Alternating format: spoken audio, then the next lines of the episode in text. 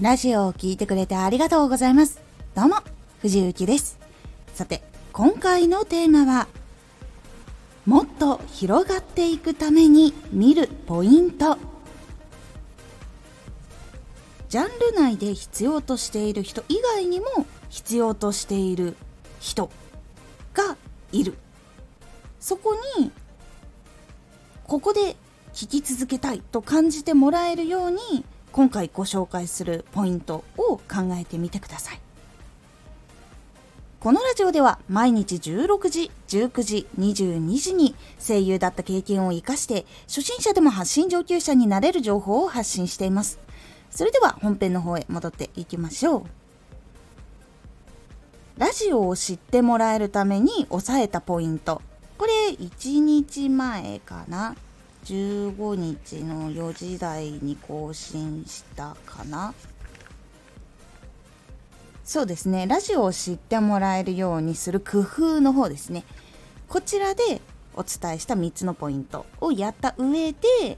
さらにここを気にかけていくことで求められていることにさらに応えやすくそして時代の変化にも乗り遅れにくくなります。もっと広がっていくためにもっと求められていることを知ったりとか楽しんでもらえる表現とかを知っていくためには3つ今回もご紹介します。1つが声がない人たちの分析。2つ目はアナリティクス分析。で3つ目は多ジャンルの分析。これが今自分のジャンルの人たちのことがある程度分かってきた次の段階。いわゆる自分のジャンルにはいない人たちにどういうふうに知ってもらうのかとか興味を持ってもらうのかとかそういう部分につながっていく部分になっていきますので是非気をつけてみてください。それでは一つずつお話ししていきます。まず1つ目声がない人たちの分析。声がない人たちというのは聞きに来てくださってはいるけれども特にいいねを押すとかじゃなくコメント残すわけでもない人とかもしくはいいねは押すっていう方とかもいらっしゃいます。で場合によってはフォローしてくださっている場合もあるしフォローしてないんだけどもいつも聞きに来るっていう人とかも目に見えないんだけどいるっていう場合があります。なので自分がいつもお知らせとかで見ている人以外にも聞いてくれている人がいるっていうことを考えるようにしてみてください。これはどうしたらそう思えるかなっていうのが実はこの2つ目のアナリティクス分析のところでもちょっとお話しするんですけど再生されている数といいねを押してくださっているとかコメントしてくださっているとかのその行動の数とかそこの差であ聞いてくれている方もうちょっといるんだなっていうところが分かります。これはまた2つ目のところでもいろいろお話ししていきます。というふうにその行動を聞いてはいるけれども聞いているっていうことを明言しないっていう方がいらっしゃるんです。で実はその動いてくださっている方とか声を出してくださる方っていうのは実は多くないんですよ。結構その初めて聞きに来てこれ良かったですって言えるっていう人っていうのは実はあんまり多くなくていいって思ってくださっていいって言ってくださる方が多いっていうのはその分心を動かしやすかったっていうのがあったりする部分だと思っています。なので声がない人たちなんで聞きに来てくれているんだろうとか逆になんでフォローにつながらないんだろうとかあとは聞きに来たんだけど声をいいねとかもしくはコメントしないのは何でだろうっていうふうに考えてみるのが実は結構大事な部分になってきます。結構そのコメントが書きやすい書きにくいっていうのも内容によってあったりとか書きやすいラジオ書きにくいラジオっていうのもあったりします。であとはずっと聞きに来てくれているからその内容は必要と思ってくれている。からずっと聞きに来てくれている。では聞きに1回だけ来てその後来にくいなって思ったのは何でだろう？っていう風に自分だったらどうするかなっていうところ。まず自分をヒントにしてみる。でもしもコメントとかいいねとかをしてくださる方で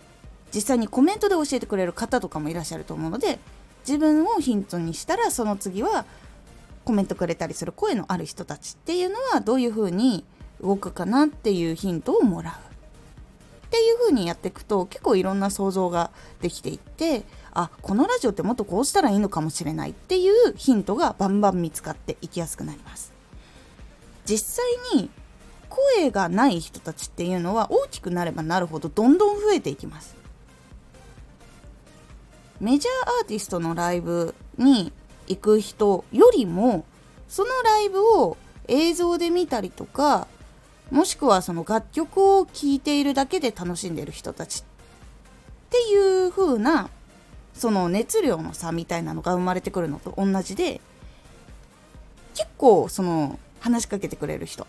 でコメント残してくれる人っていうのは一番上のめっちゃコアな人がファンにはなってくれている人。の部分にやっぱりなってきやすいのでその下。でも聞いてはくれている人っていうのがいるっていうところ。その声がない人たちを分析することによってよりファンの人たちが楽しんでもらえるようになったりとかファンになったりコアファンになったりしていくっていう部分が流れができていくっていうところ。を分析するためにはどうしても声がない人たちの部分もしっかりと考えていく必要があるのでまず1つ目声がない人たちはどう考えてどう動いているのかなっていうところを考えてみるのが大事になります。そして2つ目先ほど言った通りアナリティクス分析。これは皆さんスタンド FM をやってると見ることができる部分になります。あるのはマイページのところのアナリティクスっていうのがその自分のチャンネルっていう部分のところの下のところレター下書き公開予約した放送アナリティクスの順番であるんですけどそのアナリティクスを押すと情報を見れるんですよ。再生回数コメントいいねが見れるんですがこれ結構いろんなことが見れます。放送の順番っていうのもいろいろもういっぱい変えられるようになって再生回数がめちゃくちゃ多い放送はどれなのかコメントが多いのはどれなのかいいねが多いのはどれなのかっていうものが見やすくなったんです。でその中で先ほども言った通りお知らせに出てくるのっていいねをしてくれた人とフォローしてくれた人とあとコメントしてくれた人になるんですけどそこの人数と再生回数って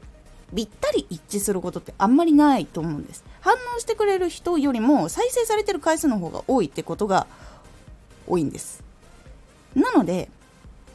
自分のラジオっていうのはこれくらいいつも聞いてくれる人がいるんだなっていうのも実は分かります。毎日更新していると再生されるものされないものっていうのが出てくる時もあるし一定で大体同じ回数再生されていくってこともあると思います。こういう時は一番再生されにくいラジオを自分が投稿してしまった時とかの情報を見たりすると最低でもまず投稿することによって絶対に聞いてくれる人っていうのは何人いるっていうことが分かったりだいたいいつも通りのラジオを更新すると「いいね」を押してくれる人っていうのが何人くらいいたりとかでどういうラジオになるともっと多くの人が聞いてくれるようになるのかっていうのも数字で分かりやすくなっています。なのでアナリティクスっていうのは細かく分析するのが結構良かったりします。でコメントに関しては人によってはいつもつくっていう人もいるし私のラジオとかもそうなんですけどなかなかこう言いづらい内容になってしまっている可能性とかもあってそのすごく心が動いた時に言いたいって思って言ってくださる方がコメント書いてくれたりとかしてくれたりとかあとは私の誕生日の日にラジオ更新した時があるんですけどその時はめちゃくちゃやっぱり来ました。書きやすかったっていうのもあるんだと思います。前までは再生回数何回達成っていう報告したりとかしてたんですよ。でその時に報告するとコメントくださったりとかっていうことがあったりするのでコメント会を作ったりとかすると結構変わると思います。でこのアナリティクスっていうのはどういうふうに使っていくのかっていうとまず自分のラジオ更新したラジオの中でどういうのが多くの人に聞かれやすいいわゆるファンの人以外の人にも聞かれやすいものっていうのは数字が高いのでそれを見つけることができる。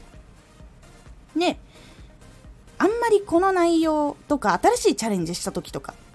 伸び率がやっぱりあんまり良くなかった時ってあると思うんですけどその時に聞いてくださった人数っていうのを把握することでラジオを投稿することによって聞いてくださる方どんなラジオでも聞いてくださる方が何人いるかっていうのが分かりやすくなります。そしてコメントはチャンネルによって左右されるので今回は省きます。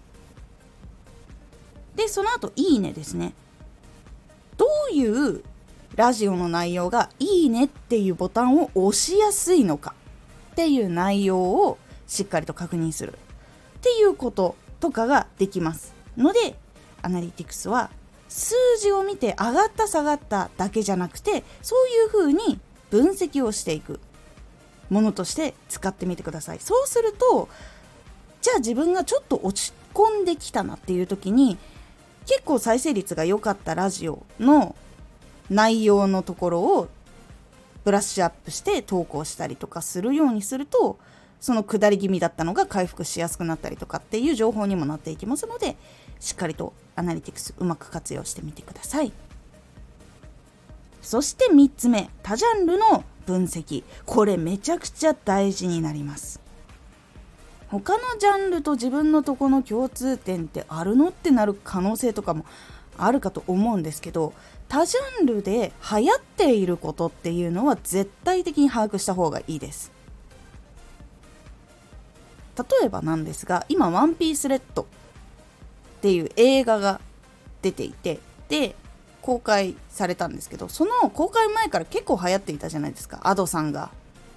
歌を担当するんだとかシャンクスの話だとかワンピースだっていう風にいっぱい特集されていたことによって声真似の人歌をカバーする人ワンピースが好きな人アニメや漫画が好きな人っていうこういう情報の人たちがブワって動き出していろんな動画やラジオっていうのが公開されています。ということはワンピースはめちゃくちゃ流行っているということです。それを作るということはそれを聞いてもらえる聞いてもらいたいという意思この2つが関係していることが多いんです。で実際にやっぱりたくさん聞かれるんですよ。実際にもうそれ専用の YouTuber さんとかもいるレベルで本当にワンピース専門の人とかもいるんですよ考察とかっていうのがあったりしますでそれが自分のジャンルとどう関係するんだろうっていうところを考えるのが実は大事なんです。一番こうなんか相性的に合うのかなって思われやすいのが実はビジネスの内容なんですよ。でもビジネスの内容って結構そういうことと共通点というのはあります。興行収入とか多くの人に読んでもらうとか多くの人の心を動かすにはどういうことなのかっていうこういう部分も経済学とか行動経済学とかそういう部分とかにいろんな実は絡むところって多くてその多ジャンルで流行っている波とか多ジャンルで人気なものとかっていうのは自分のところに関係ないと思わずにどういう形で伝えると楽しんでもらえるのか。とかどういうふうにお話しすると興味持ってもらえるのかっていう部分を考えた方がいいんです。ビジネスの話をしている時に例える時に自分の好きな漫画とか自分の好きなドラマとか自分の好きな番組とかが出てくると人っていうのは難しかった話がすごく楽しく聞きやすくなるっていうのがあります。そういうのがあるので多ジャンルの人気とか流行りとかどういう傾向があるのかっていうのは絶対に分析しておいた方がいいですで多ジャンルの分析いわゆる自分のところの分析だけだと確証を持てなかった大きな波が他のジャンルでも起きているってなるとそれはもう一種の時代の波になってくるんですよ。あ今 YouTube ではこれが流行っている。でその波がラジオにも来ているみたいなこととかが分かるようになっていきます。そうするためにこの多ジャンルの分析そしてアプリの分析っていうのが必要になってきます。ここを分析することによって今まで興味のなかった人たちがあ必要かもしれないって気づけるラジオを作れるようになったりいやー興味はあるんだけど難しい話なんだよなって思ってた人が自分の知ってる好きなアニメとかの話とかが混じって例え話が入ってくることによってあ分かるっていう風になったりとかっていうラジオを作ることができるようになってきます。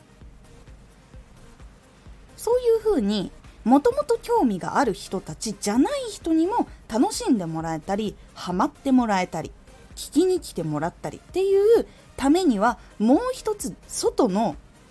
ことを知っていくことと自分のところに来てくれている人で目に見えにくい情報っていうのを自分でしっかり見て分析をしていくことが大事になっていきます。もちろん興味がもともとある人たちじゃないところにアプローチをするのですごく考えていかないと難しいところはあるんですけどそれのヒントになってくれるのがこの3つなんです。なのでこの3つをうまく分析してラジオを作るようにしてみてください。今回のおすすめラジオ。